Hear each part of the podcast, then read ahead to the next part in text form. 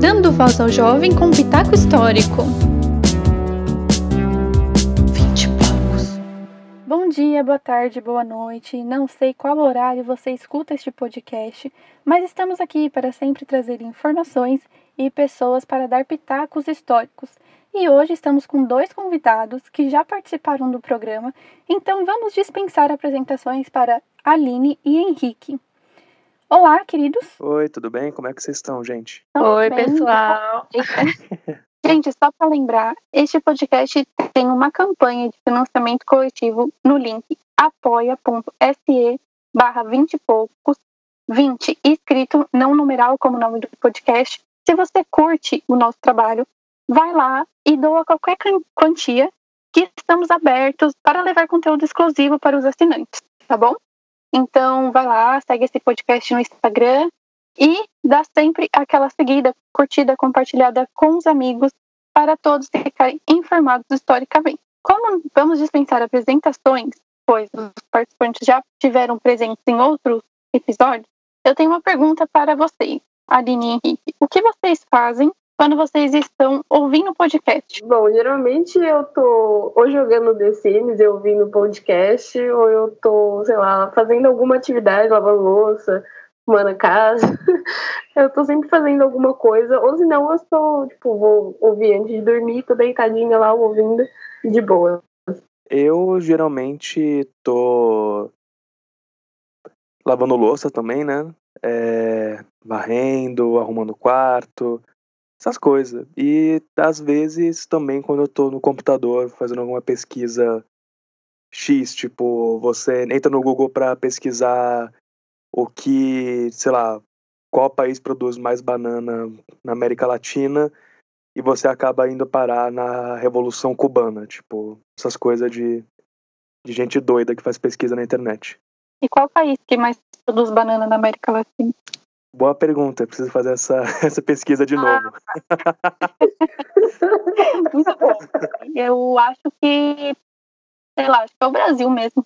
Deixa eu ver, agora eu fiquei. Deixa eu pesquisar, só pra saber. Fiquei curioso. Curiosidades históricas inúteis.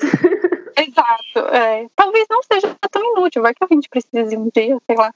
É, é, e qual podcast você mais ouve? Quais podcasts você mais ouve, Aline? Olha, eu tenho escutado bastante o Afetos da Gabi de Preta, o Vinte e Poucos também. E geralmente eu gosto de assistir, ouvir, na verdade, umas coisas de serial killers, então o modus operandi tem sido meu companheirinho nos últimos dias. Nossa, eu gostava muito de serial killer quando era mais nova. Hoje em dia, se eu ver qualquer coisa, eu nem durmo. E nem saio na rua. Gente já mal sai. Eu já fico pensando, alguém vai me matar, alguém vai me matar, alguém vai me matar. Então eu não posso mais escutar essas coisas, nem ler, nem nada desse tipo. E você, Henrique, o que você mais escuta? Antes de responder a sua pergunta, o Brasil é o país que mais produz banana na América, na América Latina. Yeah, de pesquisar. Acertou. Depois do Brasil vem o Equador, mas beleza. É... Nossa, diferentão. Demais. É, então, os podcasts que eu mais ouço é, são três, vamos dizer assim, quatro, vai. É o Nerdcast o, e o RapadorCast, que eu gosto muito dessas coisas de entretenimento e só para dar risada. Mas junto também tem o Vinte e Poucos, obviamente, que eu inclusive estou ouvindo hoje o episódio de da América Latina, que você fez com o Vinícius, que ficou incrível. E o Escuta História Podcast, que é também maravilhoso. Eu preciso ouvir o episódio dele de orientalismo. Eu vou falar os meus, porque ninguém perguntou, mas eu não tô nem aí. É, xadrez verbal. Eu amo quando tem quatro horas de podcast pra escutar. É, mamilos, apesar de algumas diferenças ideológicas. E o meu, né? Eu gosto do meu trabalho. E temos novidade, o Henrique passou a ser coprodutor deste podcast. Palmas para o Henrique, gente. É... então, tudo, tudo que eu vou fazer passa por ele. Certo, Henrique? Certo, isso mesmo. Agora é isso. A gente vai montar a pauta, ver alguns assuntos mais legais, buscar gente para poder falar sobre esses assuntos com responsabilidade. Então, hoje já é o primeiro episódio que a gente montou junto. Uhum. E, na verdade, desde sempre eu procurei essa opinião, mas este episódio estamos querendo fazer desde, sei lá, mais ou menos abril. E por algum motivo a gente foi deixando, deixando, eu, né, na verdade, fui deixando, deixando. e encontramos uma brecha maravilhosa, ruim, né? Mas, assim, para a gente falar sobre isso, até que caiu bem, que é a regulamentação da profissão de historiador. Então, eu vou dar uma introduzida aqui no assunto, porque é, é uma história meio longa, né? Então, a primeira tentativa de regulamentação foi feita em 1968 por, pelo então senador, ou deputado, não me lembro agora, é, Evaldo de Almeida Pinto, que acatou um anteprojeto de Heródoto Barbeiro, que era presidente da Federação Brasileira de Centros de Estudo Históricos ligado à UNE. Bom, então pensando, 1968 ainda estávamos nos primeiros anos ali, na verdade, né, da ditadura militar. E a UNE era inimiga, arco-inimiga da ditadura.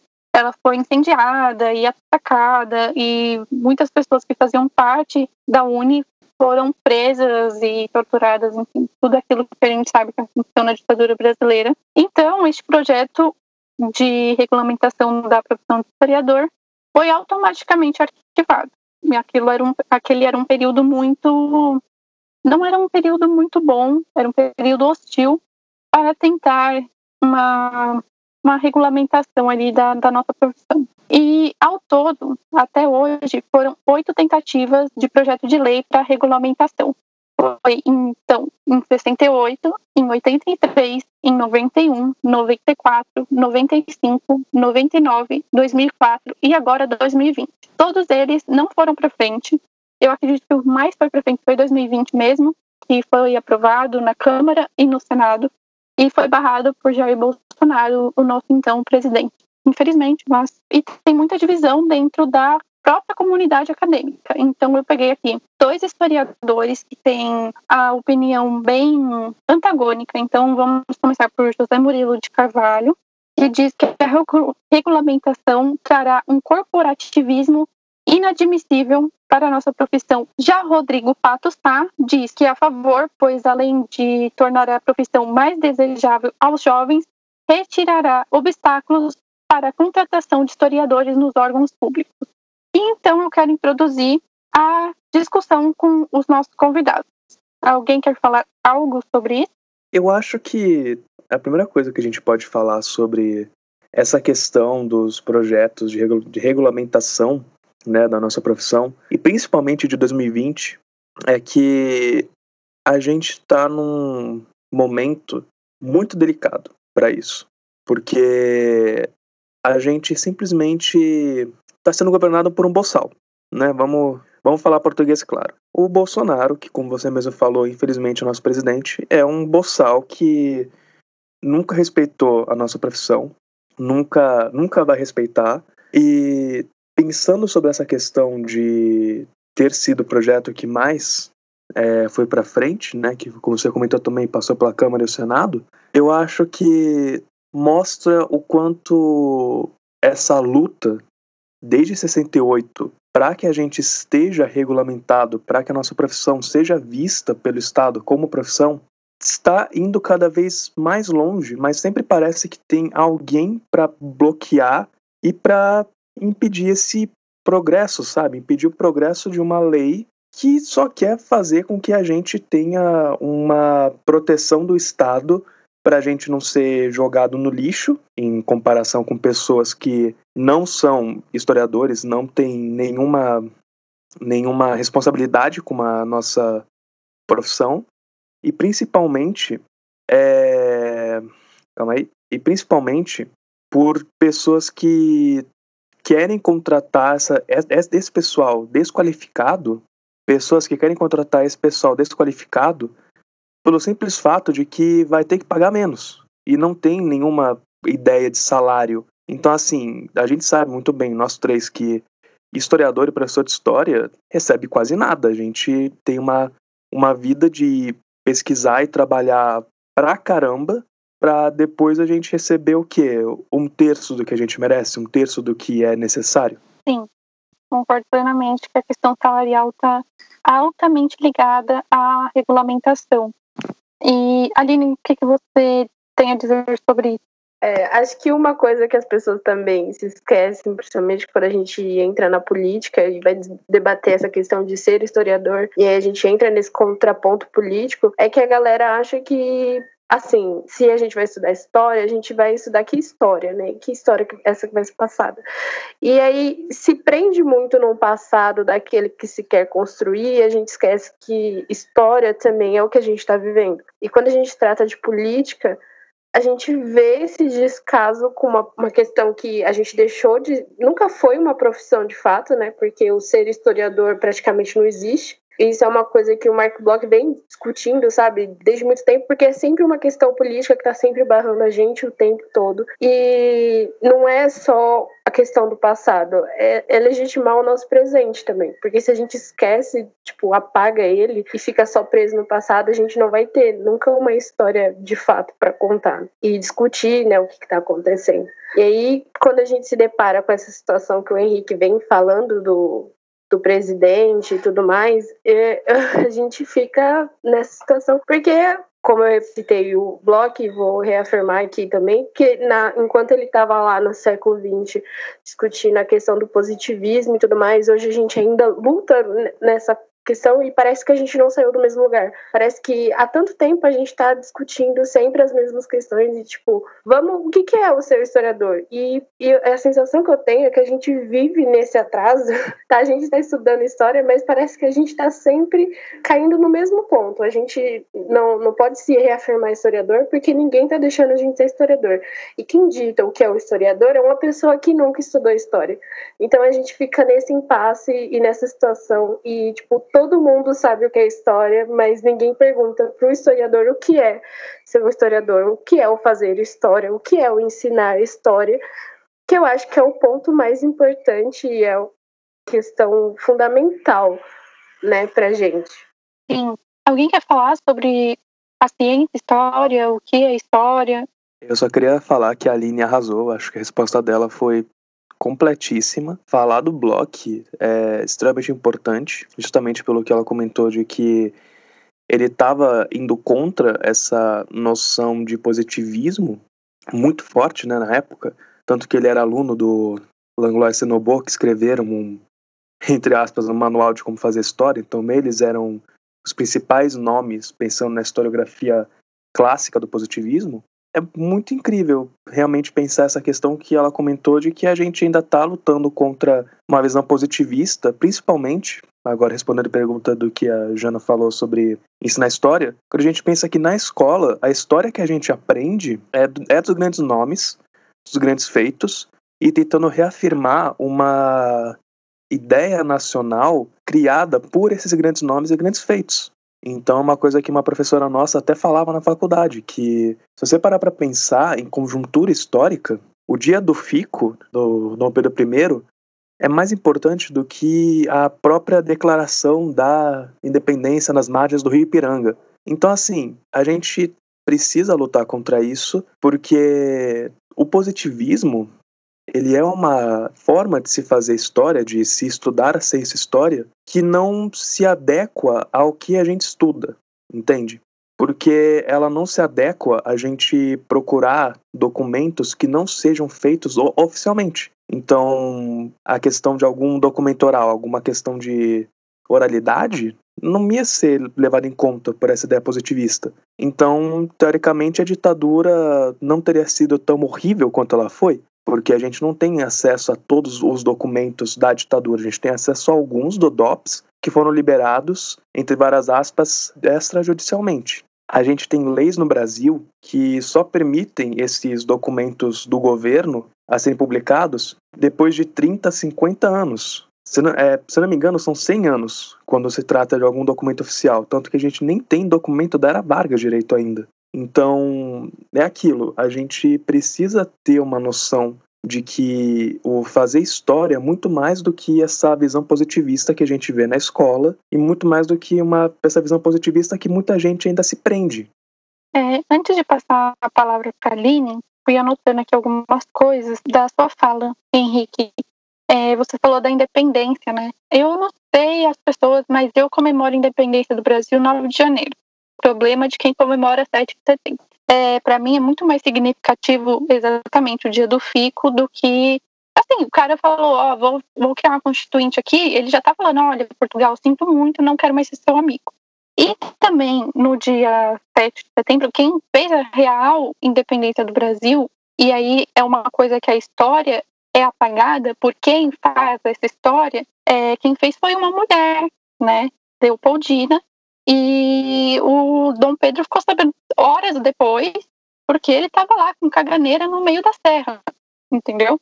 E, novamente, sobre o fazer história, é muito perigoso a gente pensar na mão de quem que cai, né, esse fazer história. E aí, como você falou da independência, eu logo associei a novela que está passando novamente, porque não basta passar merda uma vez, vai passar duas, que é aquela Novo Mundo da Globo. E, gente, que loucura. Eu acho a história bem legal, porque é outra história, não é o Brasil. Eu falo pra minha mãe, se fosse uma novela com um nome, sei lá, Reino Encantado, e não colocassem a história do Brasil no meio, eu ia adorar a historinha, entendeu? Mas aí criaram com personagens históricos e personagens reais, né? Porque ali são pessoas que realmente existiram, que governaram o nosso país, romantizaram a política de uma forma tão louca que as pessoas acabam caindo nesse conto, entendeu? E aí a gente vê surgindo um movimento de volta à monarquia, não por causa da novela, mas por causa dessa romantização e as pessoas não sabem do que elas estão tratando, sabe? O que era monarquia, monarquia realmente, como as pessoas, é, o povo mesmo vivia na monarquia. E esse movimento é, é muito forte hoje no Brasil, o que é uma loucura. Você falou do DOP também, sobre documentos, e eu tive muita dificuldade quando eu fui fazer a minha iniciação científica, porque eu tentei acessar os documentos pelo site do DOPS e é horrível. E eu acabei não tendo a oportunidade de ir até o DOPS para procurar, porque o meu tempo estava escasso. E simplesmente não utilizei os documentos, né? Porque os documentos que eu precisava não estavam digitalizados no site. Ou você digitava o nome da pessoa e simplesmente não existia nada sobre ela no, no DOPS, como se ela nunca tivesse sido presa no DOPS. E a gente sabe que foi. E era muito complicado essa parte também de documento. Como esse, a gente tem que pensar como é feito, como são feitos esses documentos, né? E é isso que conta a história oficial, não é só tipo documento feito pelo Estado, são documentos feitos pelos órgãos estaduais também.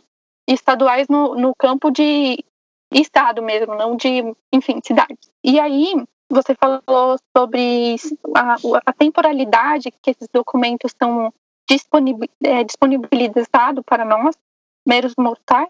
E quando o Fernando Henrique estava deixando, é, o professor André falou isso na matéria de patrimônio, né? Fernando Henrique, no seu último dia de mandato, assinou um, uma lei mesmo, né?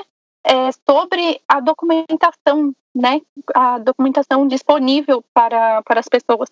E ele nem, e depois de um tempo, ele afirmou que ele nem leu a lei. Então, qual que é a importância que a história ocupa para essas pessoas? Essas pessoas que eu digo políticos, né? Como eles pensam que a história é passada para nós? E passo a palavra aí para quem quiser falar sobre isso. Acho que voltando um pouquinho no, no que o Henrique estava falando sobre narrativas é, e sobre a novela também, a gente vê como essa questão do patrimônio também é muito importante, porque a gente está sempre construindo uma história que não é história.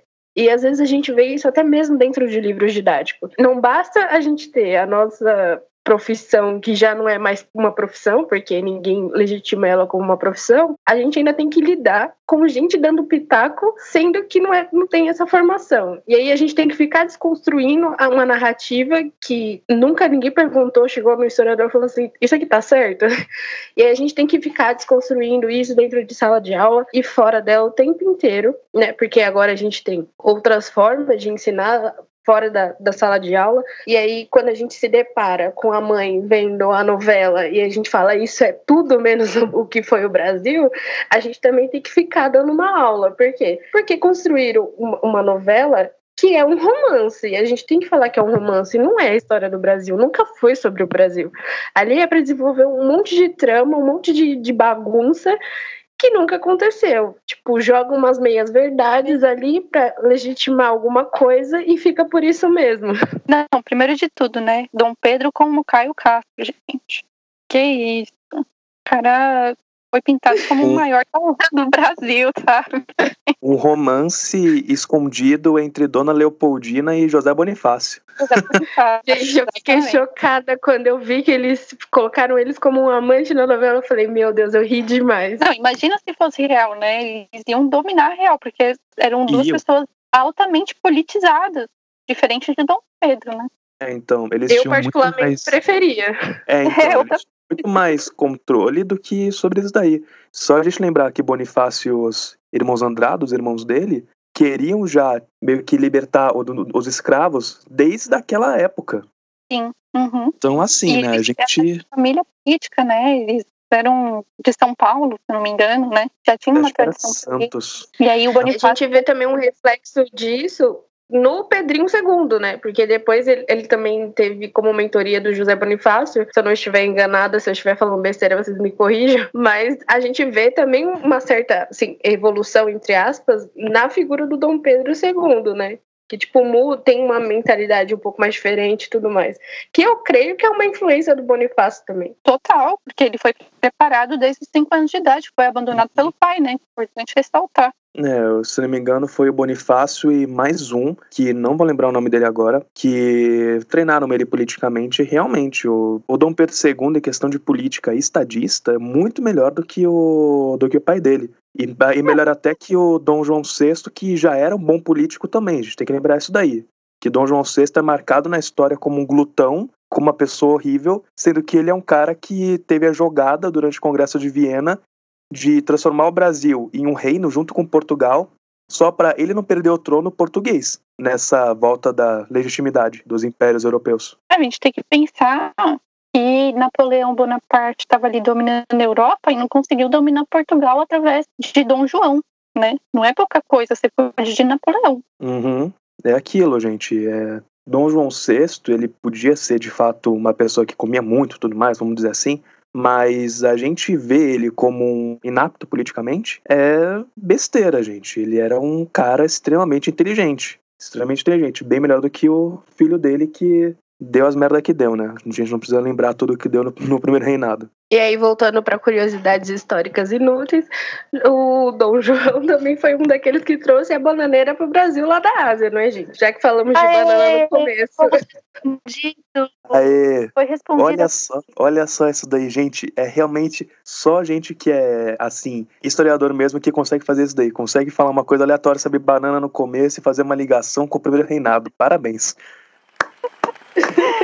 Incrível, eu, genial. Eu, nunca a informação é inútil, viu? Em meia hora a gente conseguiu usar a informação. Olha, muito bom. Vinte poucos. Então, voltando aqui, na época a gente fez uma aula sobre império e não nem lembro como a gente chegou nisso. A profissão de historiador, a regulamentação, na verdade, ela tem, como eu disse, várias opiniões, né? Aí eu pedi auxílio para duas pessoas, para a nossa professora Maria Cecília maravilhosa, sobre o que ela acha da regulamentação. E também pedi para uma estudante de história do primeiro ano para ela falar sobre o que ela também acha, que é a Virgínia, que é uma professora junto comigo no cursinho popular Lima Barreto. E aí vamos ouvir o que elas o que elas pensam sobre isso. Muito se tem falado em relação à questão da profissionalização do historiador. É, existe um, um ponto que eu considero importante para levantar, que é qual é o objetivo dessa profissionalização, no que a profissão do historiador vai ser alterada com a aprovação ou sem ela. E nesse caso, eu considero que a profissionalização acaba constituindo uma perda uh, porque nós temos uh, cursos de bacharelado e cursos de licenciatura. Nesse sentido, quando você profissionaliza, você vai favorecer, de certa forma, uma reserva de mercado para o bacharel em História. Uh, curso que só existe em poucas instituições. E nesse caso, você exclui uh, de possibilidades de trabalho uh, aqueles profissionais que são formados em licenciatura e que, a grosso modo, têm uma formação uh, muito semelhante à formação do bacharel. Na realidade, a diferença vai estar na qualidade da, do curso de graduação em si, e não necessariamente é, num curso de bacharelado ou num curso de licenciatura é, estrito senso. Então, a diferença é, estaria colocada nessa relação é, da qualidade da formação que os cursos de graduação oferecem mas uh, através da profissionalização, automaticamente a valorização estaria sendo dada exclusivamente ao bacharel, uh, retirando o licenciado desse processo. E sendo que o bacharel pode, pelo menos através de uma autorização especial, uh, ministrar aula, ou seja, o bacharel pode exercer atividades na área de licenciatura, com a profissionalização, o contrário não seria possível em relação ao licenciado. Então, nesse sentido, eu realmente não vejo uh, com muito bons olhos a questão dessa profissionalização. Em relação à questão da, do veto, Uh, do atual presidente é uma questão política que não, não é possível apoiar embora eu seja contrária à profissionalização, mas o veto tem um elemento político uh, e que, obviamente, pode parecer contraditório, mas é em relação à, à questão política envolvida, uh, que, sem dúvida nenhuma, não tem uh, o interesse em informar pessoas que potencialmente, pelo menos teoricamente, ou na, na leitura que ele faz, possam fazer críticas a, a várias questões que têm sido uh, apresentadas aí no decorrer desse, desse governo. Mas uh, em relação à profissão, à profissionalização, uh, de fato, a, o meu posicionamento é contrário. Bom, a primeira tentativa de regulamentação ela foi de 1968, né? Foi aí no auge da ditadura militar. A gente não precisa nem dizer que ela foi arquivada por questões puramente ideológicas. É, essa primeira tentativa, inclusive, ela estava intimamente ligada à AMPU, que é a nossa associação nacional, né, e ao movimento estudantil. Depois disso foram oito tentativas. A AMPU, inclusive, traz no site deles todo um dossiê com todas essas tentativas, mostrando por que, que elas não foram aprovadas, por que, que esses PLs não foram aceitos, regulamentados. E eu acredito que essa tentativa de regulamentação, na verdade, a regulamentação, ela é sim muito importante para a gente. A profissão de historiador, ela não tem respaldo, o ofício de historiador não tem um respaldo é, jurídico, a gente não tem um sindicato. Quando a situação aperta, a gente não tem para onde correr, né? Sem contar que a não regulamentação do ofício dá, dá a, a, o espaço, abre a brecha para que qualquer um que se sinta capaz escreva sobre história, sem nenhum tipo de respaldo, sem nenhum tipo de fonte, né? Vide aí os guias politicamente incorretos de tudo que tem surgido ultimamente, né? Uns 10 anos, de uns 10 anos para cá, esses guias explodiram aí, viraram best best-seller e, e, são escritas, por exemplo, por jornalistas que não têm nenhum tipo de respaldo, que não têm nenhum tipo de compromisso, porque a gente sabe que existem jornalistas, a gente sabe que existem médicos, sociólogos e advogados que lecionam história, mas que têm um compromisso. E não é desses que a gente está falando, Porque uma vez que você comprove que você tem cinco anos, o PL, ele inclusive aborda sobre isso. Uma vez que você comprove que você tem cinco anos de, de exercendo a função de historiador, ou que você tem uma linha de mestrado ou doutorado de pesquisa que seja voltado para a história, você tem completo direito de continuar lecionando. E não é dessas pessoas que a gente fala, porque essas pessoas são compromissadas com o ensino da história. A gente fala de pessoas que não têm nenhum tipo de compromisso, que só querem deturpar, que acabam querendo né, mudar o curso da situação ao seu favor ou ao seu ponto de vista.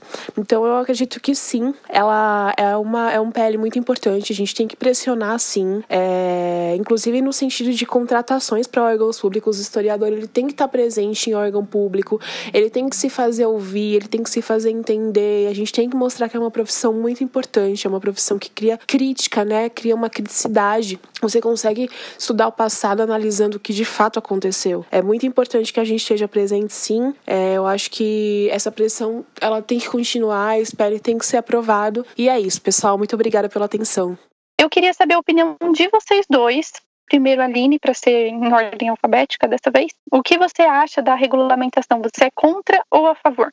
Olha, para ser bem sincera, eu acho muito problemático ambas as questões. Eu concordo muito com a Cissa de que a gente tem um problema em regulamentar a profissão do historiador, porque se a gente olha só para o bacharel, a gente se depara com esse problema e quem faz licenciatura acaba ficando ao léu, né? Mas eu, particularmente, sou mais a favor de ter uma regulamentação, porque senão eu acho que fica muito aberta essa questão, sabe? Eu tenho a sensação de que vai continuar todo mundo dando pitaco na onde não, não, ninguém deveria estar tá dando, se você não tem uma formação especializada nisso. Porque história não é só dar opinião, não é só a sua opinião e o seu achismo. É uma ciência, é um negócio que tem que ser estudado. Ninguém fica dando pitaco no serviço de um neurologista, porque quem estudou foi ele. E quando a gente delimita, tipo, essa é uma profissão e a gente tem que valorizar e investir nisso, eu sempre fico pensando se não seria melhor a gente fazer algo sobre isso juridicamente tudo mais. Então, assim,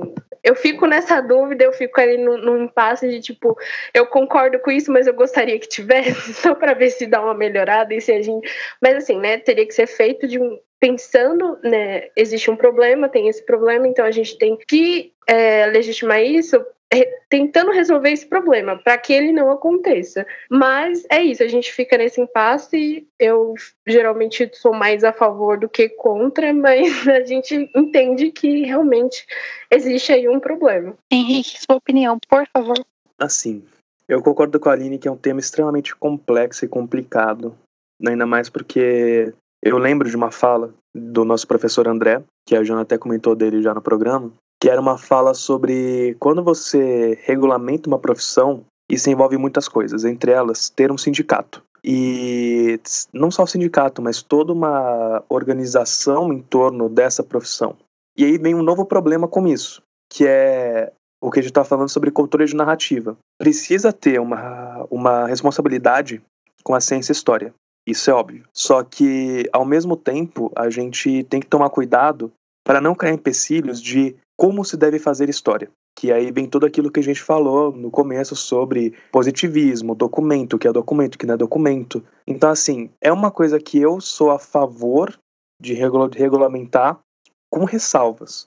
E as ressalvas que eu digo são formas jurídicas, como a Aline também comentou, de se escapar dessa prisão, entre aspas, de como se pensar história e como se fazer história. Porque se a gente deixar na mão de alguém, eu vou puxar aqui uma, uma ideia. Se a gente tiver um presidente, como Getúlio Vargas foi, que mobilizava os sindicatos a favor do governo dele, a favor dele, né, na imagem dele como governante, não seria perigoso a gente ter um sindicato de história que proibisse certas coisas, falasse que certas formas de se estudar história não são legítimas, e aí a gente acaba entrando nesse problema de que o que é legítimo, o que não é legítimo e tem tudo isso. Então, assim, eu acho que é possível a gente ter uma profissionalização muito para proteger a gente dessa ideia de pessoas que não são formadas, não têm nenhum conhecimento de como se fazer história, é, ou tem, ou pior, né, ainda, tem, tem conhecimento de como se fazer história e utiliza meias verdades, como a Aline também comentou, para legitimar discursos horrendos, como ditadura militar, escravidão e tudo mais. Então, é, eu acredito que é uma, uma regulamentação que também proteja a nossa classe de não ser controlada, entre aspas, é possível. Entende? Então, assim, é. De novo, como eu acho que eu tô até falando a mesma coisa que a Aline aqui, que eu sou a favor com certos cuidados. Porque é aquilo, né? Não pode ser feita a moda caralha. Esse é o problema. É, eu já tô falando muito palavrão aqui, olha que eu tô tentando me controlar. É, não pode ser feita a moda caralha, não pode ser feita de forma leviana. Porque assim como é importante pra gente, pra ter essas proteções, ter essas, ter essas questões jurídicas bem, bem posicionadas, também é para se tomar cuidado. Então, é aquilo. Também, como a professora Cissa falou, motivo pela qual a profissionalização esse ano foi barrada não tem como ser contra pelo motivo político que é Jair Bolsonaro e tudo que ele representa no Brasil. Então, isso não tem como ser contra. Mas eu também não sou a favor de fazer moda caralha e sem ter um historiador, um grupo de historiadores comentando o que deve ser feito ou não para se profissionalizar. Porque é a mesma coisa que você ter um cara que é só um político formado em administração, um João Dória da vida, vamos pensar assim, tentando regulamentar uma profissão de neurocirurgião. Porque, obviamente, o cara não vai saber nada sobre o que é um neurocirurgião, o que ele faz, como que ele estuda, o que ele tem que fazer numa cirurgia. Então, é aquilo, precisa ter apoio de historiadores trabalhando junto para conseguir ter um projeto que seja realmente satisfatório tanto para nossa classe quanto para a classe política que obviamente precisa ganhar alguma coisa com isso, porque senão a gente vai ser barrado para sempre. Eu concordo em gênero, número e grau com tudo que vocês falaram, mas ainda eu sou contra.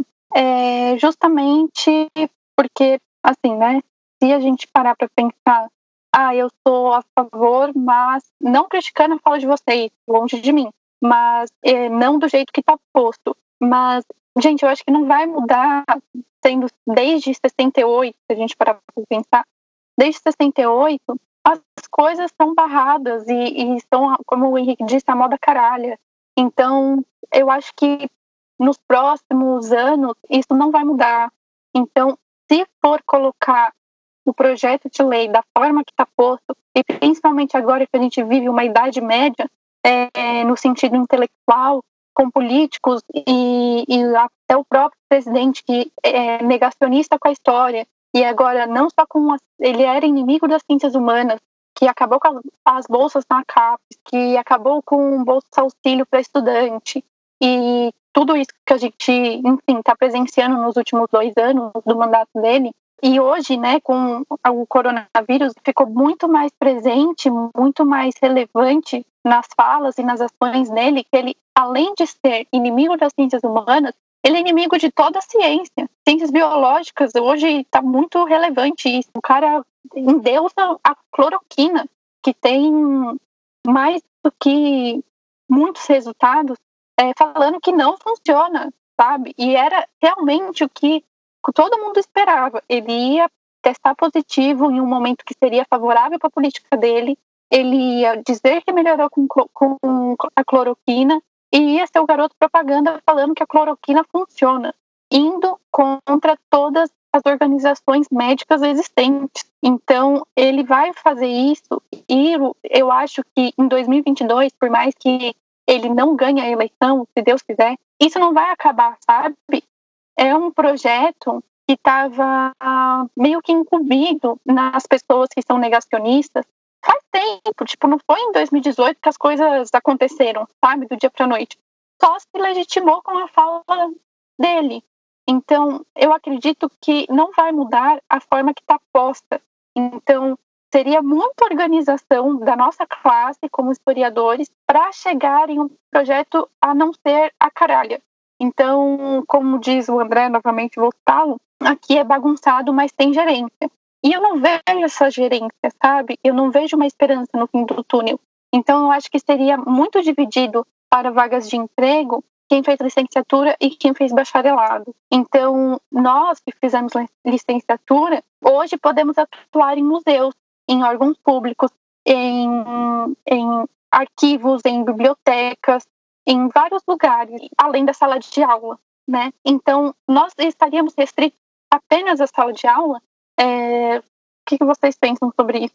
Então, primeiramente eu queria comentar uma coisa. Você falou do Bolsonaro ser inimigo de todas as ciências.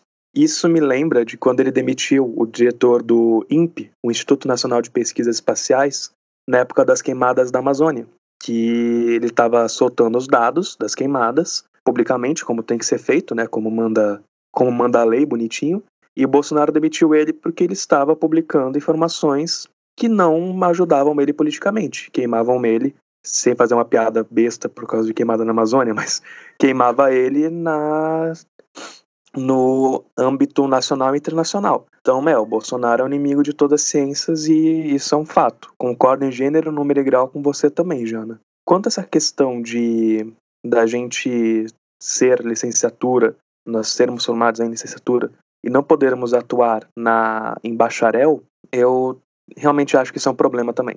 E voltando para minha fala, quando eu falei sobre essa questão de ser moda caralho, que tem que ser feito de uma forma certinha e tudo mais, eu coloquei uma contradição na minha fala, que é engraçada, que eu falei, tem que ser proveitoso para nós, a classe, né, de historiadores, professores de história, mas também tem que ser para a classe política. E como você falou, Jana, que você está totalmente certa, a classe política nunca vai estar tá alinhada com a gente, porque a ideia da história não é seguir um status quo, não é ser fechada colocar a cabeça numa caixinha e seguir de fato o que está sendo falado, o que está sendo escrito, o que está sendo, sendo publicado. A gente tem que sempre tentar procurar outras visões, outras narrativas. E a gente é parcial. É uma coisa que a gente também vê na faculdade, tem, o Mark, tem no Mark Bloch, tem em qualquer pessoa que estuda história de forma séria. O historiador não é, não é imparcial e não é neutro. Então, a gente nunca vai conseguir ser legitimado por uma política que não observa o pensamento crítico como algo bom.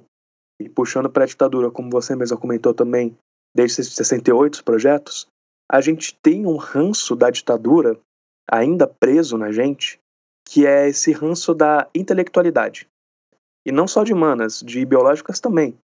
Só lembrar que o biólogo Atila Yamarino, ele falou que uma projeção do Imperial College no começo da pandemia de um milhão de mortos, um monte de gente falou que ele era alarmista, o caralho é quatro, é, e a projeção era um milhão de mortos até agosto. E hoje em dia a gente está, no dia 28 do 7, com mais de 87 mil mortos.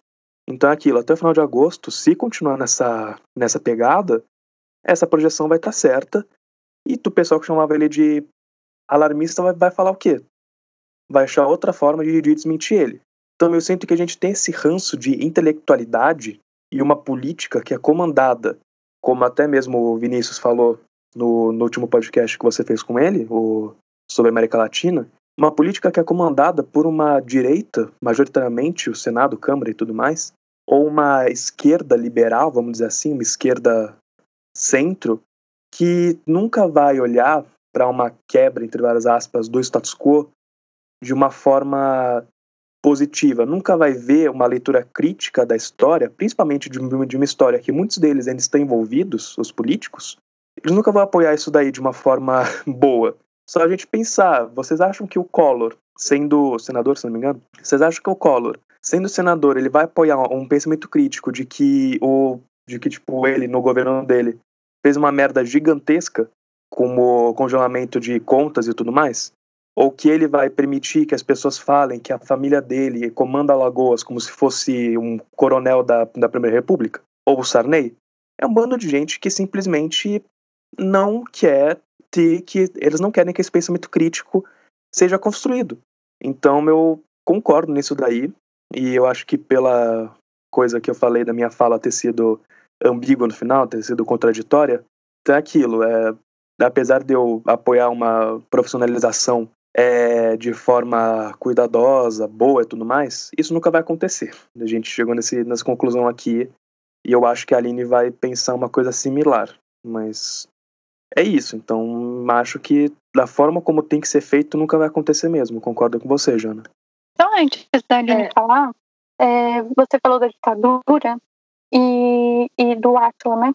É, sim, temos ranço da ditadura porque, além de tudo que a gente sabe que aconteceu, teve um surto de meningite durante alguns anos da ditadura e simplesmente era censurado qualquer notícia, qualquer dado, qualquer número. Então, até hoje, a gente não sabe ao exato quantas pessoas é, pegaram meningite ou morreram de meningite. Então, é sobre isso, sabe? É, mascarar dados e claro que essas pessoas nunca vão, vão ser a favor da nossa da, de regulamentar a nossa profissão, porque a gente quer transparência, a gente quer liberdade para a gente produzir o que devemos produzir, sabe? E não só como ciências humanas, mas qualquer outra ciência. A gente quer, quer isso. Pode falar ali. É, eu concordo com absolutamente tudo. Eu acho que até fiquei sem o com o que comentar, na verdade. Mas é, eu acho que, principalmente por a gente é, ser mais novo na profissão, a gente às vezes acaba dando uma romantizada na questão. Mas a Jana levantou um ponto muito importante e, e eu concordo super. É, não dá para a gente fazer uma regulamentação tendo a política que a gente tem. Se a gente não repensar e não refazer essa política e não mudar isso, é, não, não vai ter como. Não, não, é, é exatamente essa. A gente não vê uma luz no fim do túnel, a gente não tem para onde correr e, e acho que todo mundo chegou no, no mesmo mesmo, na mesma conclusão aqui. E, e sim, eu concordo totalmente com tudo. O Henrique falou tudo por mim. É, não tem como a gente dar essa profissão, legitimar ela, sem pensar em como que a gente está vivendo. Porque se como foi levantado. Se a gente vai acaba sendo, vamos lá, aprova, aprova isso e vira, então temos a profissão historiador, vai vir um monte de gente que não é que não é compromissada e não tem a responsabilidade com a profissão e vamos cair nessa coisa da história oficial. A gente vai estar sempre reproduzindo uma história oficial e não vamos sair dela né? E voltamos de novo. A gente vai estar tá caindo na mesma coisa do positivismo de novo, lá do século XIX, do século XX, e não vamos sair disso. A gente vai estar tá sempre reproduzindo uma história de que da, da extrema direita vai querer construir. E nunca vai ter uma nova história ou uma história de uma outra vertente, a história do, a história do povo, por exemplo. Porque, como a gente citou, eu e a Jana no, no último podcast que a gente gravou juntas, por exemplo, a história do, de povos indígenas, a gente não vai ter, vai continuar não tendo, né? Porque se a gente não tem hoje, e quando tem, é uma história que não representa ah, essas etnias, e enfim, a gente vai continuar não sabendo quem são eles, a gente não sabe quem é o nosso povo originário, e vamos continuar reforçando isso até sabe, sei lá, Deus quando.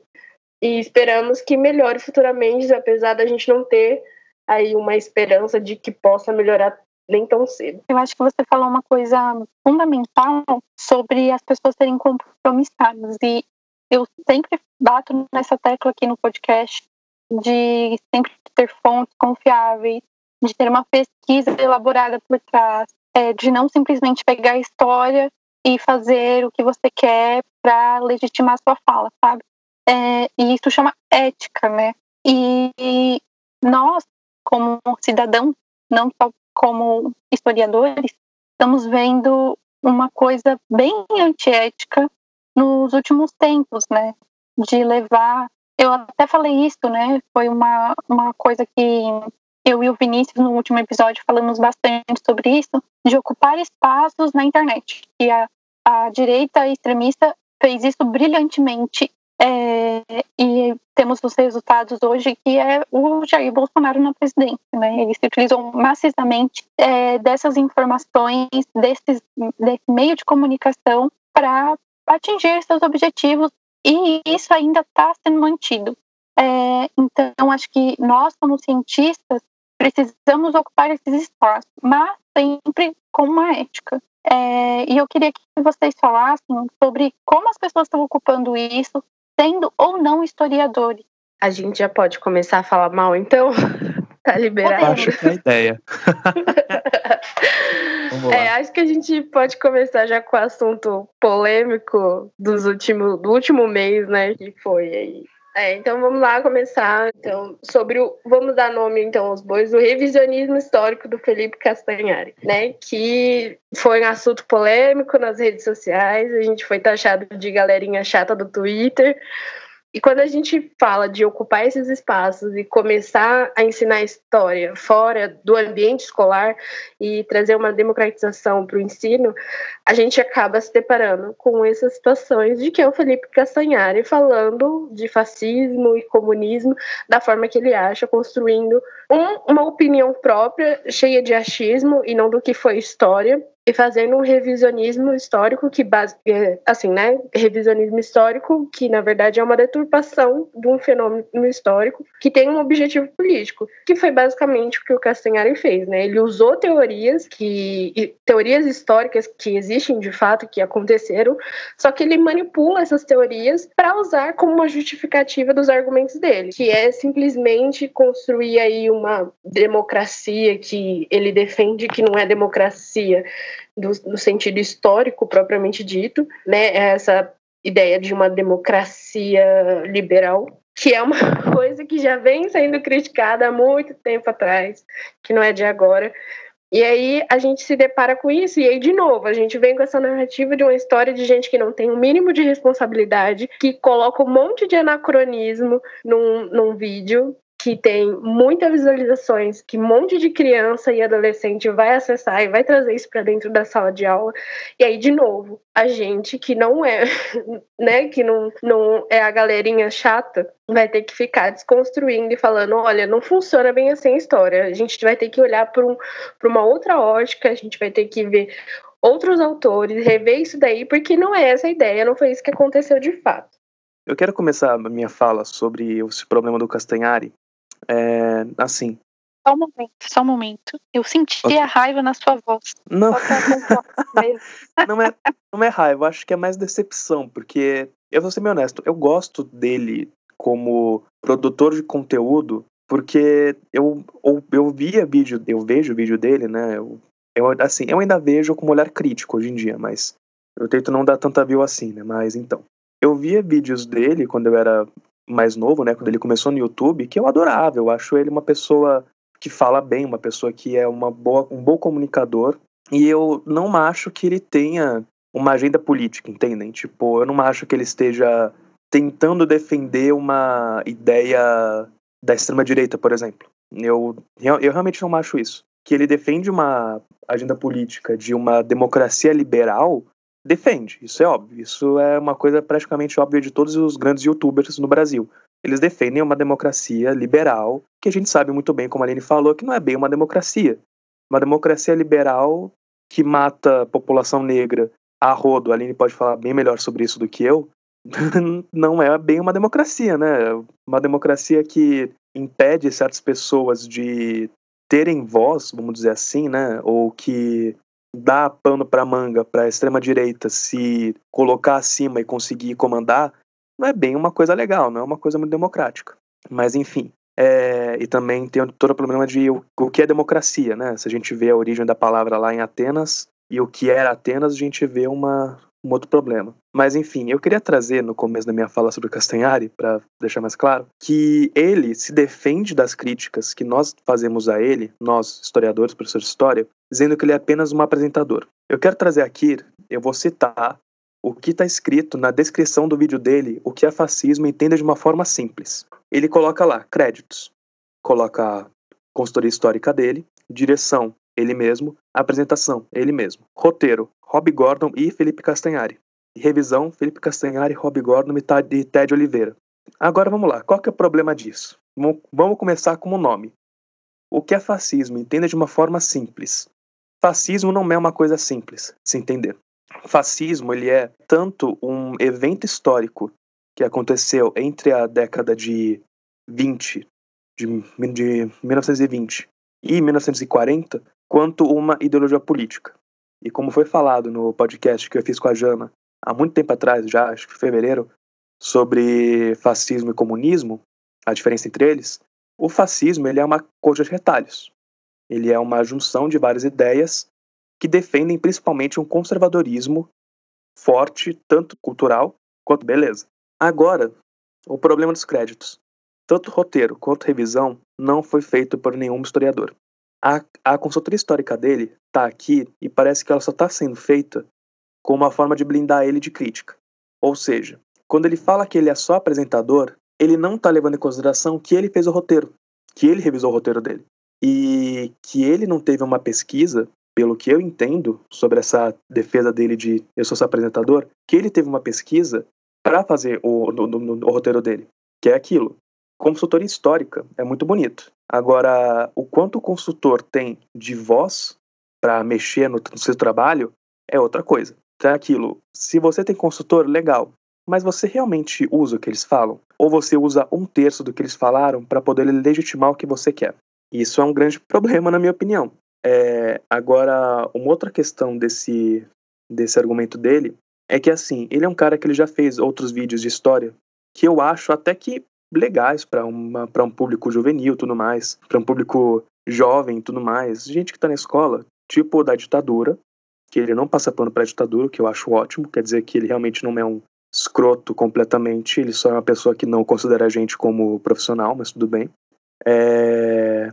O vídeo dele sobre a história do Brasil, de que acho que é 500 anos em duas horas, eu só achei ele um pouquinho completo, mas pro público jovem eu até que penso, ah, beleza, passa, sabe? Tipo, não é uma coisa tão problemática quanto o de fascismo. O problema é, esses vídeos que o pessoal elogiou dele, ele falava: ah, não, porque esse é o meu conteúdo, porque eu fiz muito bem. Agora, quanto é crítica, ele se blinda colocando o consultor dele na frente falando: ah, não, gente, eu só sou apresentador. Então é aquilo, é muito lindo ele falar que ele só é apresentador quando ele fala bosta, quando o vídeo dele é ruim, quando o vídeo dele faz essa, esse revisionismo completamente descarado e apresentando o comunismo de uma forma extremamente errada e procurando o tempo todo fazer aquela o que eu falei também no podcast com a Jana sobre fascismo e comunismo, que é não comparar um projeto político com o outro igual, com o outro da mesma do mesmo caráter. Então é aquilo, ele vai falando sobre os pontos do fascismo do, do Humberto Eco, que é um livro muito bom, inclusive, pequenininho, que foi até o que eu usei como exemplo do meu, do podcast que a gente fez. Ele pega os pontos e parece que ele vai tentando encontrar como que o fascismo se identifica em países hoje em dia. Só que ele não pega países como, por exemplo, a Turquia, que tem um governo que se flerta bastante com a extrema-direita. Não com o Brasil, que também flerta com a extrema-direita. Não com os Estados Unidos, que flerta com a extrema-direita.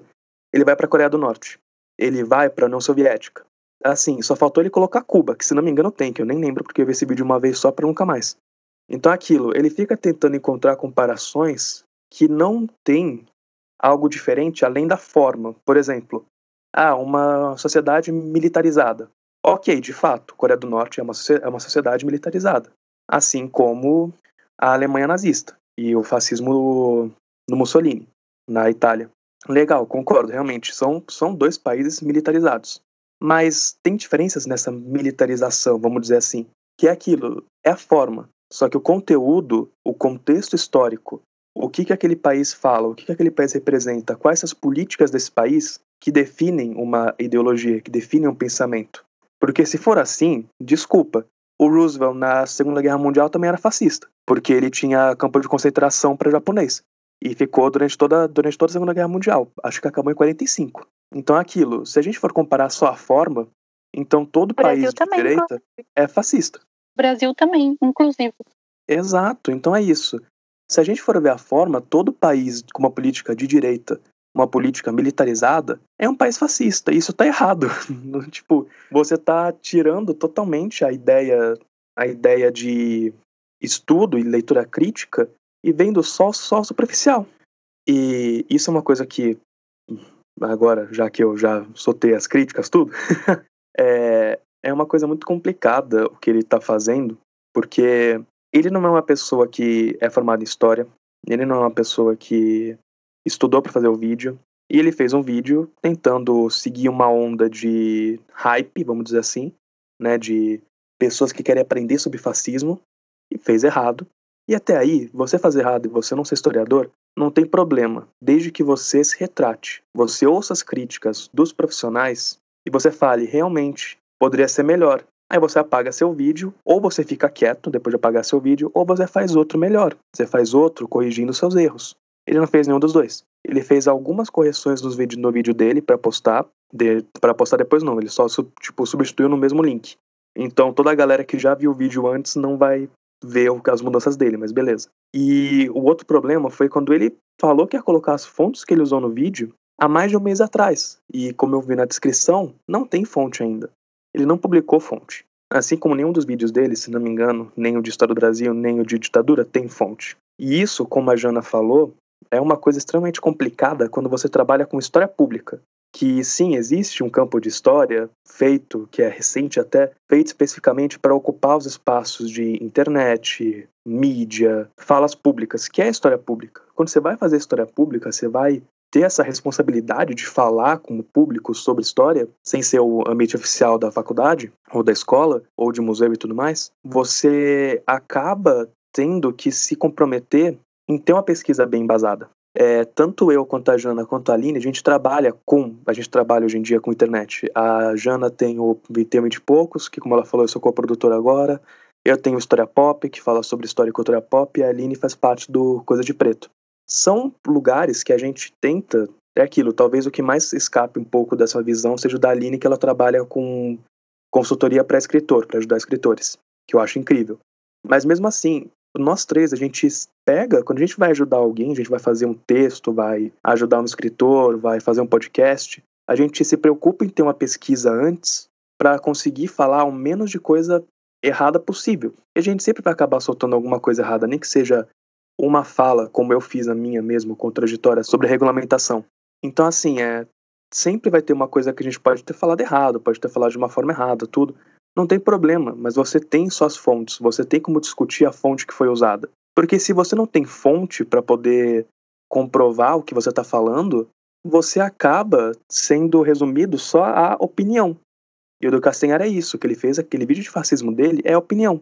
Um outro exemplo bom de revisionismo histórico, que é nojento, é o livro do, do Leandro Narlock, o História Politicamente Correta do Brasil, que tem um documentário no YouTube do Iclis, do Obriga História, do Leitura Obriga História, que é Legado Negado, que ele fala sobre como que esse livro ele se esforça, o Guia Politicamente Correto do Brasil, ele se esforça em contar meias verdades para deslegitimar o movimento negro de hoje em dia, tentando colocar que Zumbi dos Palmares tinha escravos, sendo que não tem nenhum documento que comprove isso.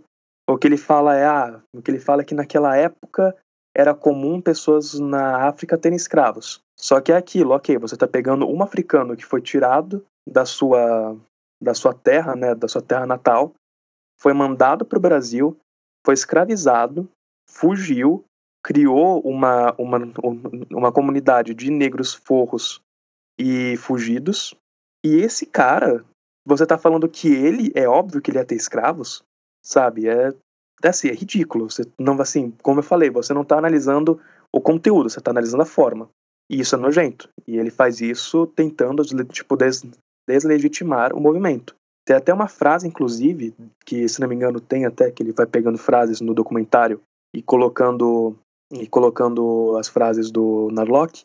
Tem uma frase que ele fala que os brancos, vamos dizer assim, eles não têm uma dívida histórica com os negros pelo que os antepassados deles fizeram e porque os negros fizeram também.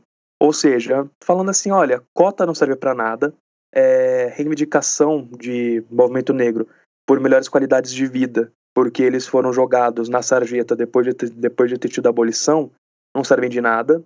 Enquanto isso, ele destrói a imagem de um símbolo político desse movimento que é o Zumbi dos Palmares.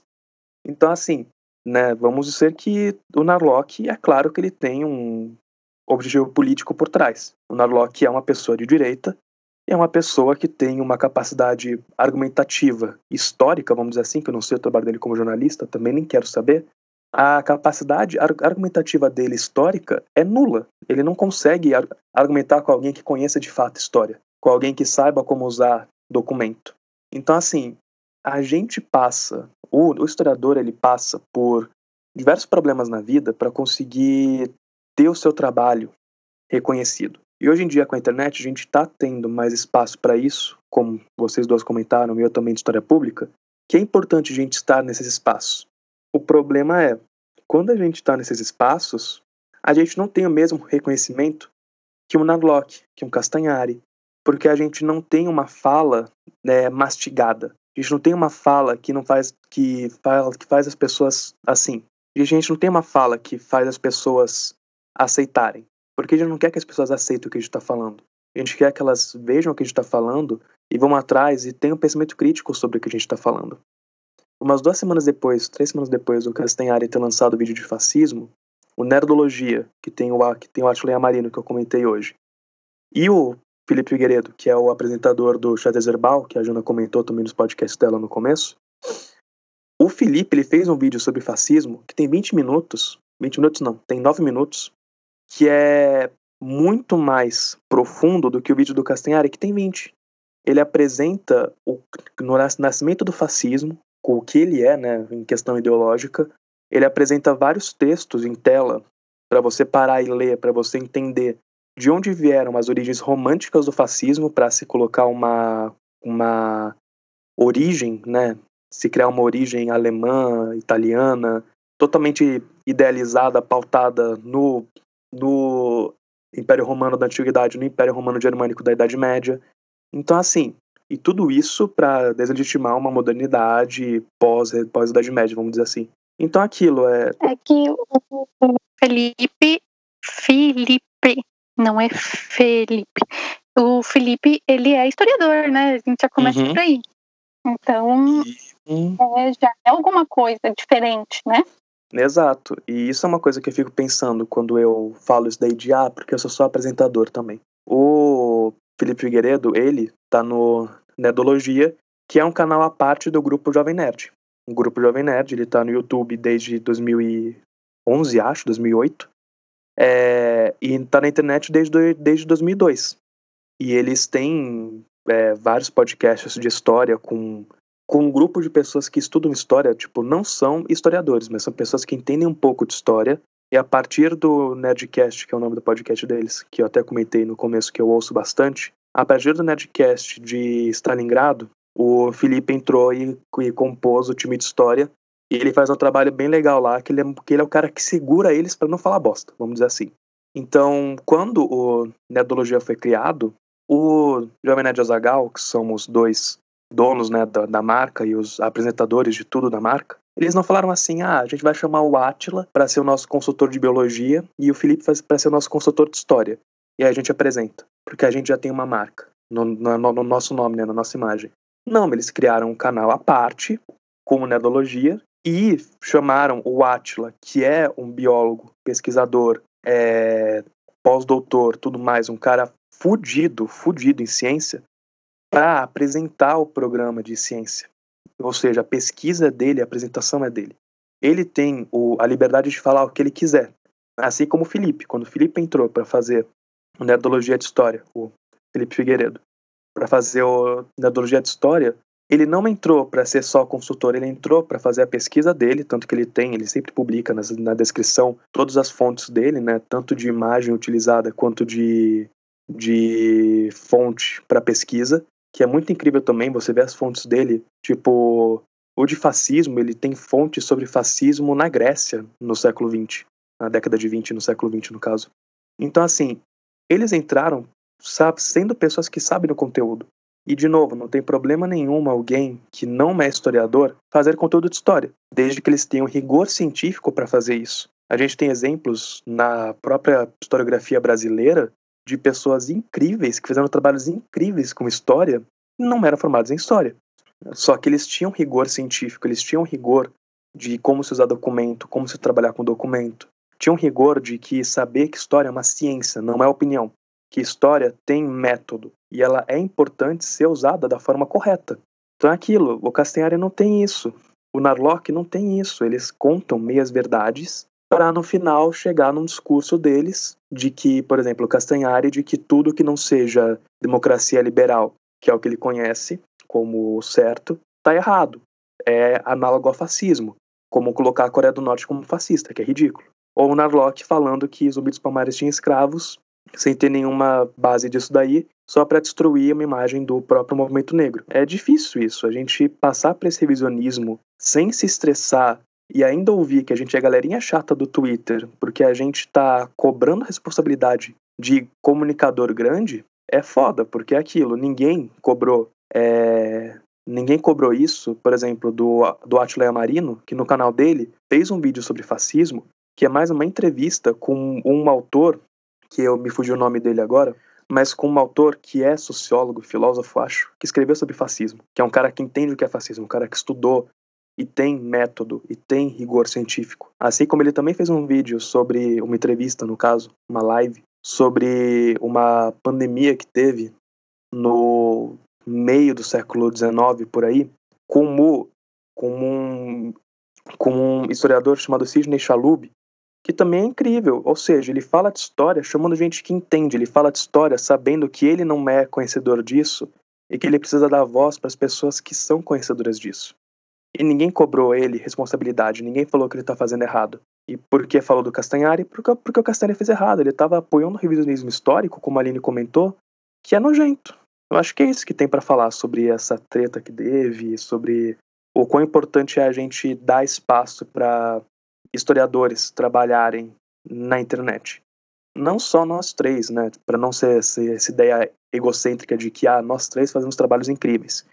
Fazemos. Gente faz uns trabalhos bem legais aqui.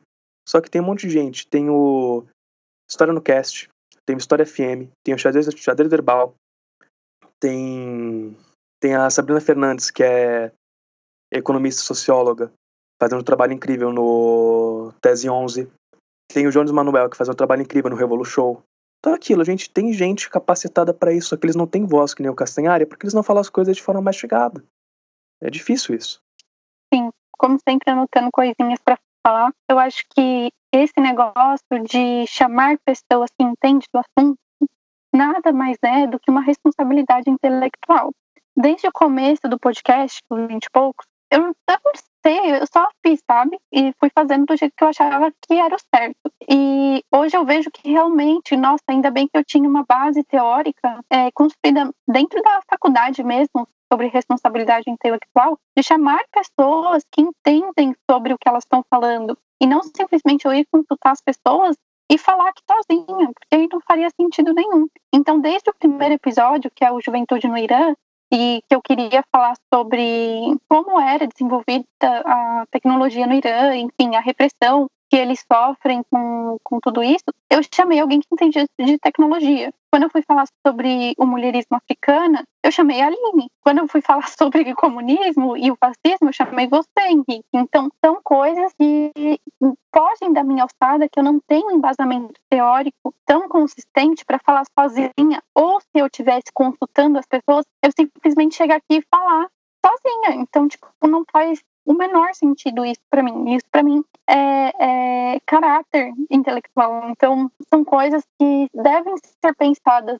Porque, tipo, por exemplo, o Castanhar, ele tá ali vendendo a imagem dele, né? Então, tipo, se não for por ele, talvez as pessoas não assistam tanto. Será que ele pensa nisso? Será que ele, trazendo um historiador, ele não teria a quantidade de views? Eu acho que não. Eu acho que ele teria a mesma quantidade. Eu acho que as pessoas sairiam até mais informadas e ele não seria tão massacrado como ele está sendo. Então, eu acho que é isso, assim, é responsabilidade. E a gente tem um professor, o professor Guilherme, que ele falava uma coisa muito engraçada. Eu dava risada e concordava, hoje eu já não concordo tanto, que ele falava, cuidado com o YouTube. Lá as pessoas são animadas demais, lá as pessoas são felizes demais. E a teoria não é assim. E eu acho que a gente pode sim passar um conteúdo mais leve, é, tendo responsabilidade, né? O que você acha sobre isso, Aline? É, eu perdi aqui uma parte da discussão porque a internet caiu de novo. Então, se eu acabar falando, repetindo alguma coisa, vocês me avisam. É, eu concordo totalmente com isso, dessa ideia. A gente tem que estar nesses espaços porque a, a, educação ela precisa ser democratizada, né? A gente precisa ter uma democratização. Só que quando a gente cobra responsabilidade dessas pessoas, a gente não quer que só pessoas dessa, dessa área acadêmica, porque assim, quem pode falar de história não é só historiador. Óbvio que a gente gostaria muito de que historiadores responsáveis estivessem fazendo esse trabalho, assim como a gente quer, sei lá, ouvir de biólogos, pessoas que estudaram para isso. Só que quando a gente chega na área das ciências humanas, a gente vê muito desrespeito das pessoas e sendo muito irresponsáveis, como nessa questão. E quando a gente cobra isso, a gente é taxado de pessoas chatas, de que só a gente sabe as coisas. E, tipo, não é só que a gente sabe. Às vezes a gente sabe um pouquinho mais porque a gente está estudando isso. Mas não significa de que só quem tem um diploma é que sabe Entende? É, eu sou o tipo de pessoa que gosta de pensar que todo mundo pode me ensinar alguma coisa, até mesmo da minha área, porque tem questões que são vivência, que são. que, que é, é, uma questão de aprendizado ao longo da sua vida. É, eu aprendi isso muito por história de oralidade e tudo mais, desde que comecei a estudar sobre identidade negra e tudo mais, isso tem aberto muito meus olhos. Só que quando eu olho para a minha profissão, naquilo que eu escolhi é, fazer, e aí a gente vê nessa fala do professor Guilherme, por exemplo, que eu nem lembrava e que foi bom você relembrar, a gente se depara e tipo, a gente vê mesmo as pessoas, uma galerinha mais emocionada, só que a gente tem que estar tá nesses espaços que nem construir um podcast, construir um perfil no, no Instagram para discutir história, para discutir as relações que ela tem com, com a cultura pop, por exemplo, que é um trabalho que o Henrique tem feito muito bem, e, ou com a Jana, com, com o podcast. E, mas é ser responsável de que a gente não vai saber de tudo. E que e tudo bem a gente não saber de tudo, sabe? A gente precisa ir atrás, e porque mesmo a gente tendo essa formação, a gente não vai construir uma narrativa de tudo. A gente não, não vai ter como possuir todo o conhecimento do mundo. Então, é ser responsável no sentido, a gente tem que correr atrás de informação e de fontes variáveis, porque a história, ela não tem uma ótica. Tem um monte de gente discutindo o mesmo assunto por um monte de viés. Assim como ah, as questões que eu acho que são importantes e que eu vou correr atrás de estudar, às vezes é muito diferente daquilo que a Janaína ou o Henrique vê, como a gente já viu aqui numa discussão logo no começo, que eu e o Henrique já chegou com uma opinião e aí já, quando a Janaína traz a opinião dela, a gente já fala assim, não, é verdade, a gente tem que repensar por esse lado. E tá tudo bem, sabe? Não é um problema a gente parar e refletir juntos, construir um pensamento crítico, e isso é uma coisa que eu venho pensando quanto educadora. Tipo, eu quero que meus alunos tenham pensamento crítico. Eu quero, mas eu também quero que eles tragam a questão da vivência deles, porque ninguém é vazio, né? Ninguém é, é, um completo eco dentro de si que não, e que a sua vivência não pode ser discutida. E aí, quando a gente pensa isso, a gente geralmente cai naquela, naquele discurso de, tipo, quando a gente está estudando ditadura, ai, ah, mas o meu avô, a minha avó não passou por isso. Mas não significa que a sua avó e o seu avô que não passou por isso seja todo o resto do Brasil. Porque o fato, por exemplo, eu tenho uma avó que estava no interior na ditadura e ela não lembra, tipo, metade das coisas que eu, ao longo dos meus estudos e ouvi depoimento de outras pessoas, passou. Tipo, ela lembra de ter muita. Eu até brinco eu falo que ela viu muito militar e ela paquerava os militares enquanto tinha gente morrendo na mão desses militares. E, e tipo, a, a, vivência dela não resume todo um país, sabe? Então, tipo, é entender de que, tipo, a gente precisa res ser responsável para construir uma narrativa para além do nosso achismo, para além da nossa vivência. Tipo, todo mundo pode falar. Óbvio, a gente não quer vetar ninguém, proibir ninguém, porque isso aqui não é uma ditadura. Tá liberado a gente você ter opiniões contrárias, todo mundo pode é, criticar e tudo mais. Só que é ser responsável ser responsável ao ponto de estar disposto a ouvir a opinião do outro e, e, e, aquilo que o outro sabe, porque ele teve tempo, ele teve oportunidades e ele teve uma vida ali, ele se dedicou a estudar aquilo por uma ótica da qual você não tem. E é isso, gente. A gente tem que cobrar a responsabilidade das pessoas na internet, porque é muito difícil ir só por achismo. Tem que ser responsável. Não dá para ficar colocando, é, voltando ainda nessa questão do revisionismo histórico do, do Castanhari, não dá para colocar em o pé igualitário, que foi o que ele passou no vídeo, sabe? Todo mundo contra uma democracia. E aí, quando a gente fala da democracia, não é nem democracia histórica ou se não colocar o Vargas como fascista, que aí nesse caso a pessoa mais para falar é, é, o Henrique, que ele entende mais esse assunto do que eu, e, e, construir isso e falar assim, não errei, sabe? Também não, a minha fonte é essa, minha opinião é essa. E não é isso. História não é só opinião. História é uma ciência, ela precisa ser discutida, assim como qualquer outra ciência, e ela está sempre sendo questionada. Não é para ficar só nisso, tipo, é isso e pronto, acabou. Porque se a, se a ciência é bater o martelo e falar que é isso, ela deixa de ser ciência, né? A ciência, ela tem que vir sendo desconstruída ao longo do tempo, porque senão a gente vai viver, tipo, numa eterna bolha e a gente nunca vai evoluir. É uma frase que eu... A gente fala pouco, mas quando ela fala, ela destrói, né? Incrível. Nossa, não, é, a Aline é incrível, é maravilhosa. É, esse negócio que ela falou de ciência me lembrou de uma frase rapidinha que é, que é essa. Tudo que é cientificamente comprovável pode ser cientificamente descartável. Então é aquilo, tudo que foi comprovado pela ciência também pode ser comprovado que não é isso pela ciência, posteriormente com novas tecnologias, novos pensamentos, novas visões. História é ciência, lembrando agora também, né, gente? Não, e nós temos uma ferramenta fundamental trazida por Marx, e se eu estiver falando besteira, que eu não fui a melhor aluna de historiografia nesse mundo, nós temos uma ferramenta trazida por Marx que é a dialética, né? A gente produz e o outro vai refutar, e depois o outro vai refutar o outro, e assim a gente vai produzindo ciência. Henrique, fala alguma coisa sobre isso. Não, é. Você está certo, a questão do Marx. A dialética materialista, né?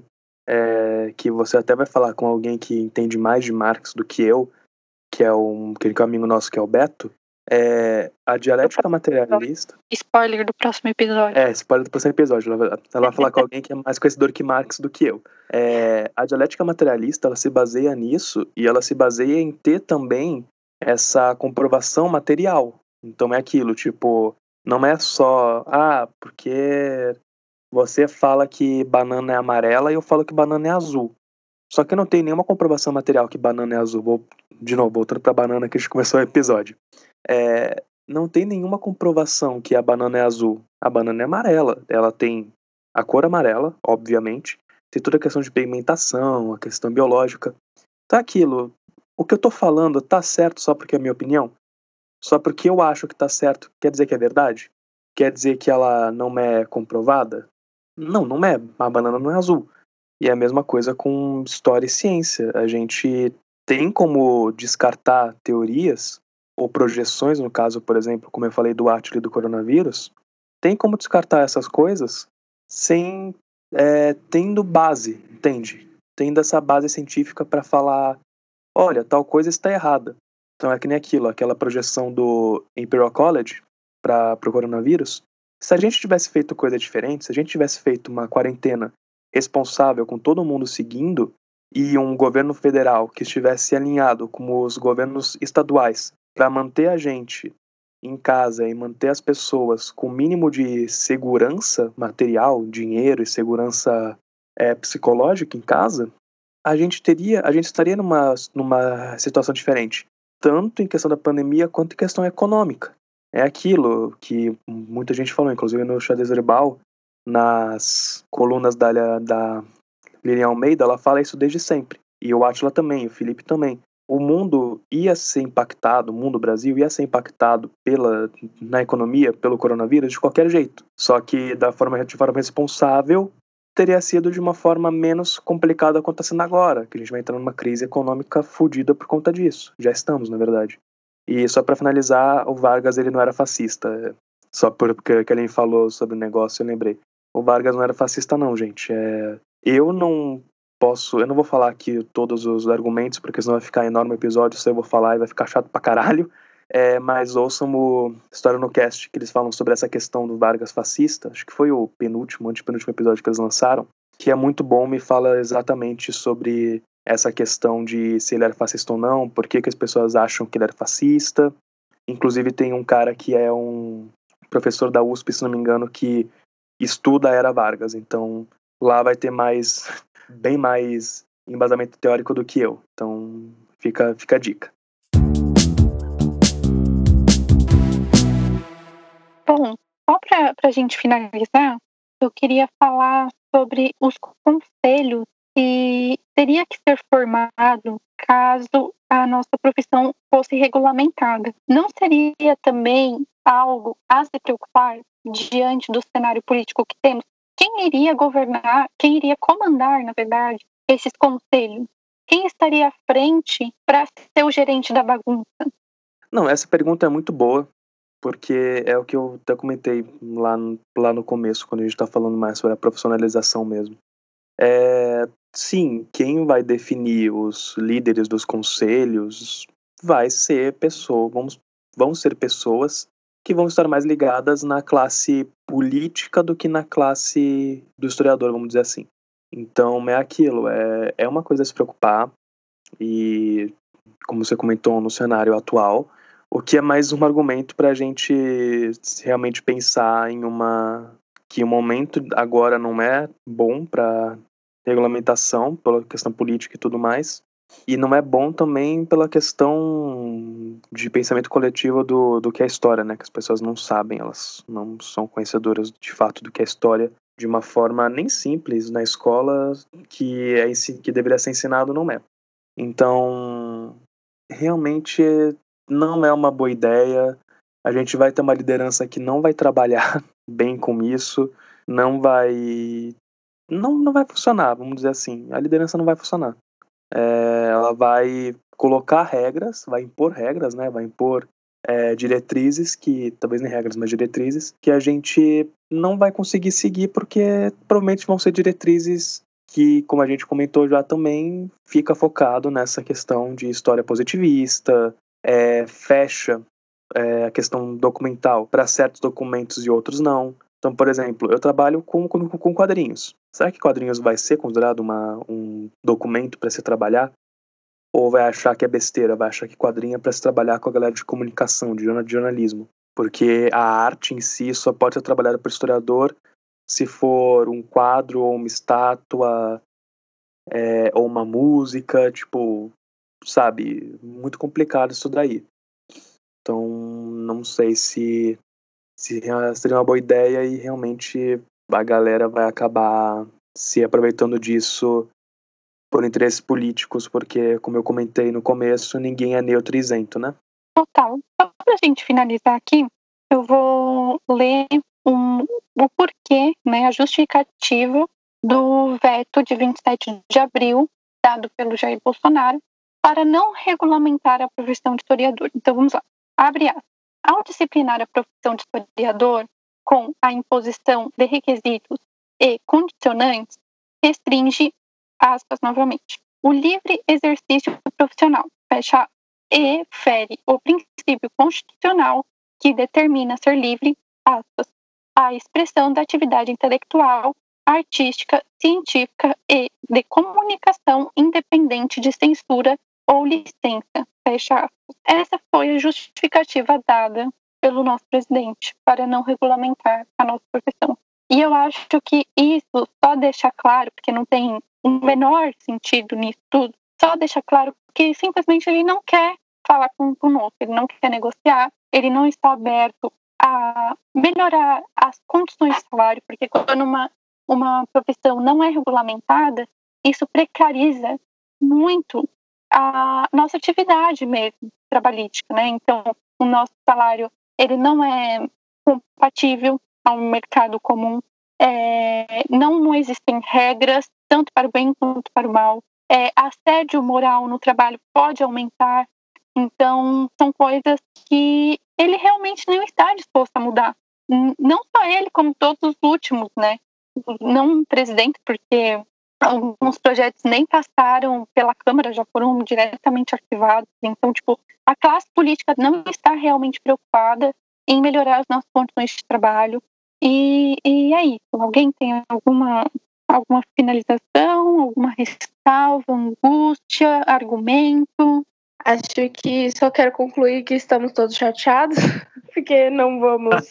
chegamos à conclusão de que não vamos ter uh, o historiador como a profissão, porque não dá, tá inviável, apesar de eu querer muito isso para cobrar a responsabilidade. Mas é isso, né? Terminamos aqui todos chateados e muito tristes. É foda. é, não... Para quem quiser responder assim, o que vocês diriam para uma um, um jovem que está saindo do ensino médio agora e pensa em fazer história? Olha, falar assim, coragem, boa sorte, muita disposição e conte comigo para tudo.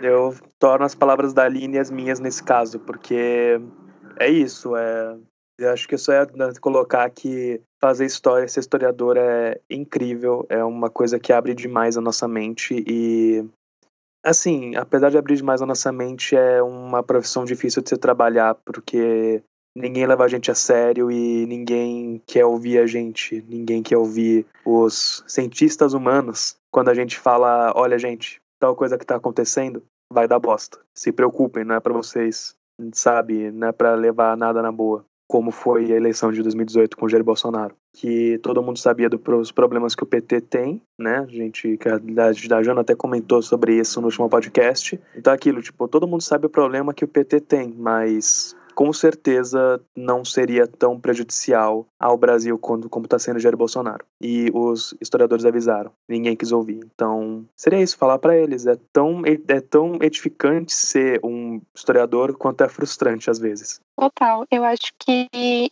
a luta começa quando você fala que quer fazer história, pelo menos a minha começou assim. É, as pessoas realmente não levam a sério a profissão, elas acham que você vai ganhar mal, e na maioria das vezes vai mesmo. Quando não se tem nenhum historiador na família, eu não tinha perspectiva nenhuma, não fazia a mínima ideia do que eu estava fazendo. E aí, quando eu entrei na faculdade, descobri vários campos maravilhosos de atuação. Então, é, eu acho que eu nem sabia que existia mestrado, assim, sabe? Então, tipo, hoje eu já sonho em fazer um mestrado. É, eu nunca imaginei ter um podcast na minha vida é, antes de fazer faculdade. Então, são vários campos profissionais, sem falar sala de aula, que é extremamente gratificante também. É, por mais que nós todos aqui não tenhamos tanta atuação, né, porque a gente acabou de terminar a faculdade, e o micróbio já que aí invadindo o mundo não nos deixou trabalhar como imaginávamos. Mas é isso, eu acho que, primeiro de tudo, você tem que estar disposto a mudar o mundo, porque você vai enfrentar todos os dias alguma batalha. Você vai ser o chato da família, o chato da sua roda de amigos e tem que ter muita coragem, porque eu escuto muitas pessoas falando assim: "Ai, nossa, eu teria feito história". E a minha vontade de falar: "Por que não fez, meu filho?", sabe? É, as pessoas não, não têm coragem de enfrentar essa luta. Então, veste uma armadura aí e vai fazer sua matrícula na faculdade, vai prestar o vestibular. E é isso. Bom, vamos para as dicas finais. Aline. É, Jana, Oi. posso só fazer uma citação do Bloch, que eu tô aqui com o livrinho do Bloch, Apologia da História. Eu acho que tem uma frase muito legal aqui dele. Isso daqui tá na página 42 do livro Apologia da História, da edição da Zahar, da editora Zahar. Abrimos é... a Bíblia, Abre aspas. Sem dúvida também, as civilizações podem mudar. Não é inconcebível em si que a nossa não se desvia da história um dia.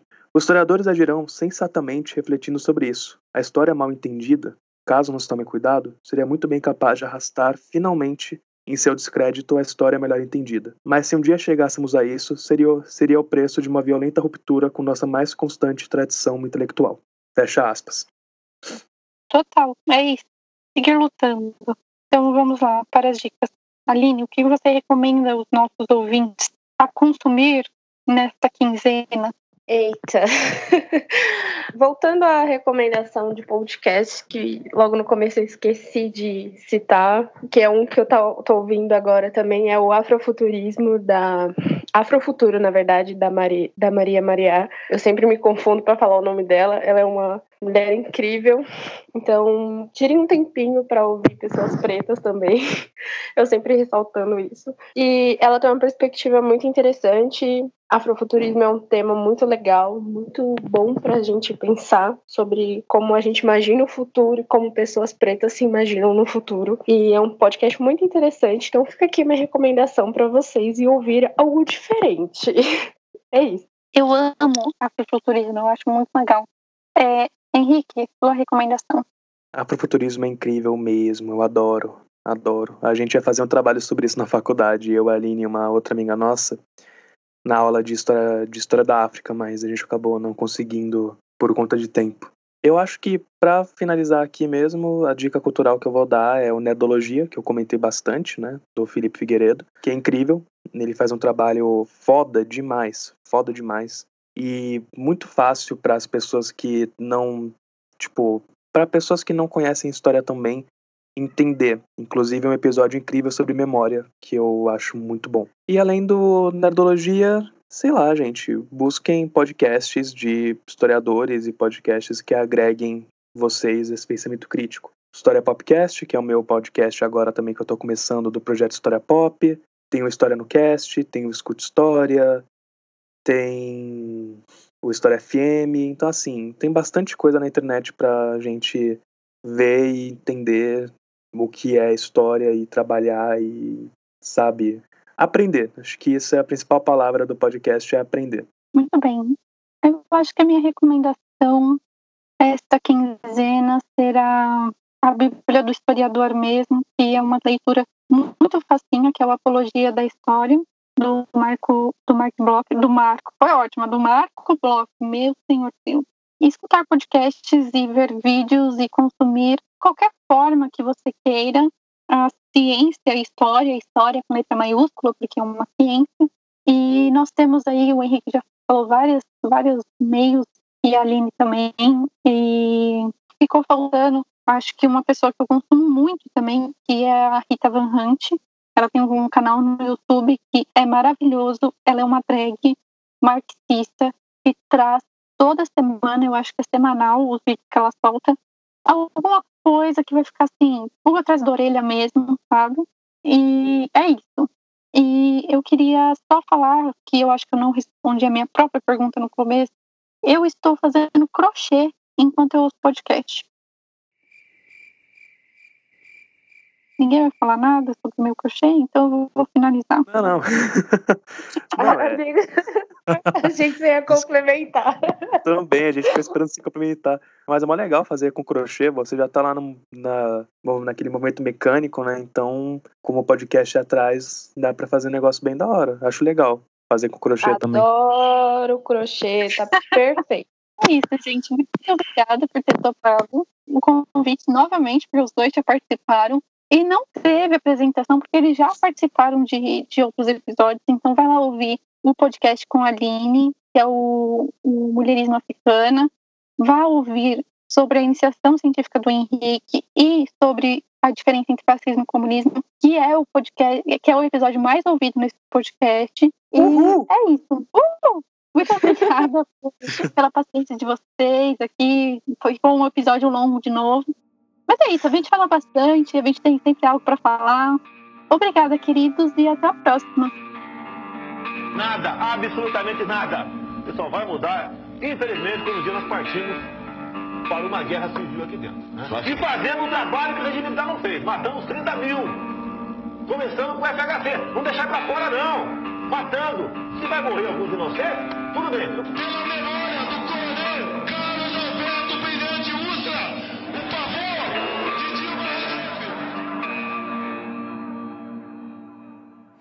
Idolatrando fascista, apoiando a tortura e o povo manipulado quer te pôr no poder. Eu sou a guerra civil, não temos só ditadura. E se alguém tem que morrer, então que morra você.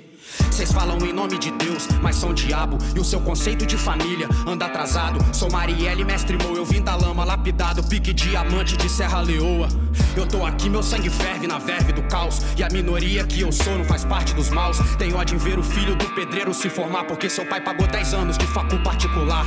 E você segue sendo nada, mas fala demais. Eu também luto pro passado, pros meus ancestrais. Tenho aversão homofobia, fascismo e messias. Eu sou pequeno e na pedrada eu derrubo os Golias. Vocês mataram 30 mil e alguns deles são meus. Vocês estão profetizando votos igual fariseus. Que não acaba com esse vai e vem censários. Pensamento tão mais sujo que seu próprio pau de arara. Querem provar do meu veneno, então segura. Arregaçando mente sem dar mais pra sutura. Cê pode ter dinheiro, mas se não tiver leitura, é só mais um cara rico cagando em nossa cultura. Cê jura que a viatura me enquadra porque eu sou suspeito. Tortura é o que fazem comigo dentro dos becos. Essa altura é o diabo no divã. Quatro horas da manhã e a polícia injuriando mais um preto. Porra, cês são racistas, cês são fascistas ou cês estão comendo merda pra votar nessa hiena? Pau no cu do hip hop, foda-se a pop. Dá o Brasil pro hip hop que nós resolve o problema. Os mesmos bucha que votaram no boçal nunca passaram mal na mão dos vermes na favela.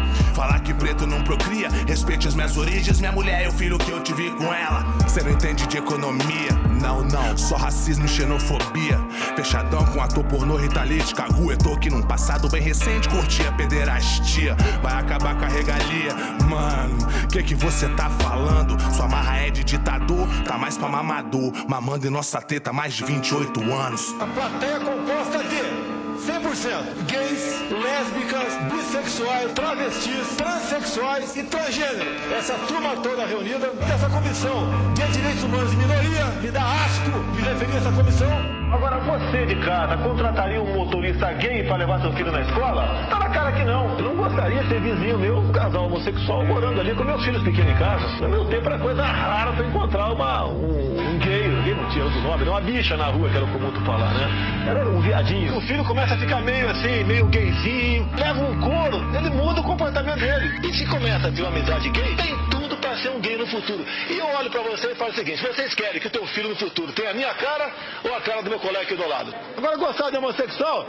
Ah, vai lá, ninguém gosta. PF7, primavera fascista, isso não é um teste.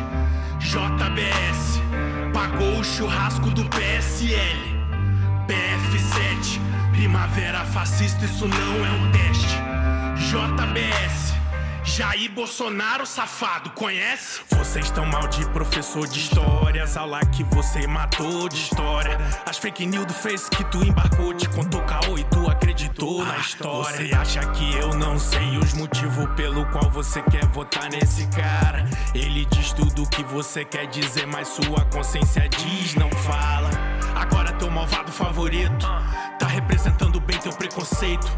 E pra você, amigo Bolsominion, tem 17 balas endereçada pro teu peito. Falou que a facada é culpa do PT. Mais uma teoria da conspiração. Mas essa bancada da bala liberasse SPT. Teu corpo agora estaria no caixão. Acha que ser gay é coisa que se ensina. Falou que a Haddad criou até gay me ensinou a tratar as mina. E de pequeno eu já brinquei de Hello Kitty.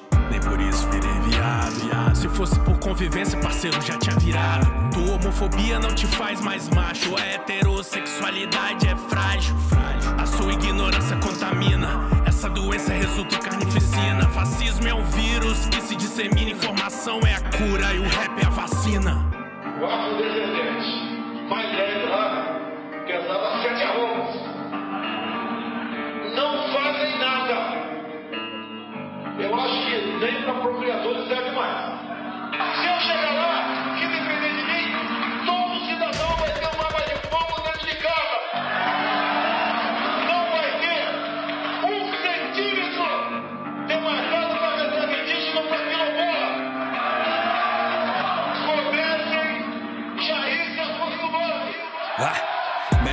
acostumando, agora é guerra, porra. Esses racistas incubados dão gás pra minha luta. A pele preta e o passado cê não enterra, corra. Tempos difíceis onde o amigo mostra sua conduta. E ele disse que você pensa e não diz, né? Agora é minha vez de falar o que penso. Tá preocupado com o futuro do país, né? Vomita raiva baseado no bom senso. Ódio gera ódio e mais ódio.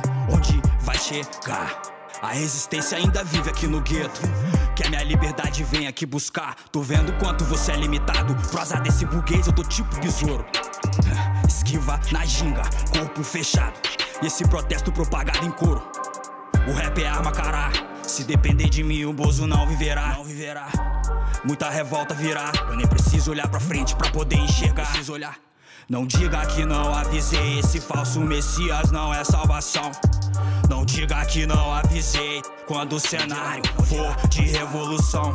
Eu fico puto porque pra mim cê parece cego. Essa colônia fede mais que decomposição. Luta de classe manipula essas peças lego. O 984 te apresenta o grande irmão. E a gente segue na desordem, retrocesso é fato. A história grita muito tempo, cê não quer ouvir. Cês seguem apoiando esse capitão do mato. Pela cultura é vida ou morte, me chame zumbi.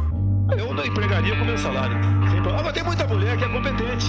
Jamais eu tô pra você que você não merece. Não, vagabunda. Eu quatro homens aqui, eu tenho fraquejada de uma mulher. Ah, você é uma idiota. Você é ignorante. Você é uma ignorante. Você tá querendo. Me vejo entre multidões no fundo do poço. Faço parte da maioria, mas só me resta o osso. Não põe nas nossas costas se você só dá desgosto. Anota no seu bloco, nós somos seu melhor gozo. Educação abandonada, que a saúde pública seja privatizada. Vende argumento falho, mulher mal remunerada, homofóbico, racista, isso sim é fraquejada. Presente de grego, lobo na pele do cordeiro. Vão ver quem gritar primeiro. Cê não bota a cara pra bater em todo sentido, é dos que pede arrego. Tempos de guerra, eles Mussolini, nós Marighella. Resistência, nós somos Teresa de Benguela. Fabricam armas, produzem guerra. Fala que preto não se prolifera, desordem impera. Tamanha ignorância, se olha no espelho, não enxerga semelhança. Alimenta a maldade, estatística aponta. Promete falsa segurança. Quero ver se eu tô de pé, se resolvo fazer cobrança. Promete falsa segurança. Quero ver se eu tô de pé, se resolvo fazer a cobrança. Maioria é uma coisa, minoria é outra. Minoria tem que se calar, se curvar a maioria. Acabou. Eles é que tem que nos respeitar. É o contrário, é o contrário. Meus mano morrendo e vocês não vão fazer nada até quando, hein? Vão ignorar nós até quando, hein? Ver o sangue de quem tá jorrando, é? Não surpreende nem um pouco, nenhum de vocês tá ligando. É o baile e as bruxas tão soltas. Pro rap vocês são uma vergonha, vocês amam racista pra ficar na sombra. Pro rap vocês são uma vergonha, vocês cagam na porra da história. E cê percebe que o inferno impera quando a dívida histórica fica maior que a dívida interna. Me assusta de ver, não é só se foder enquanto vocês.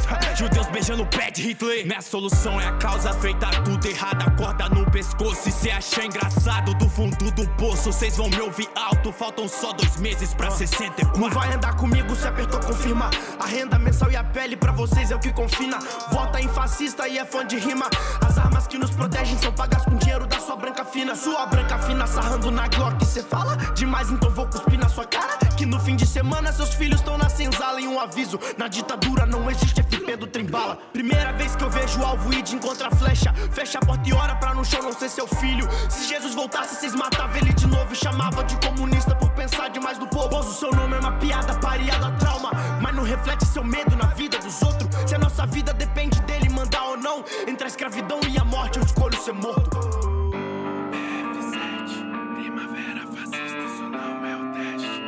JBS pagou o churrasco do PSL. PF7, primavera fascista, isso não é um teste. JBS, Jair Bolsonaro safado, conhece.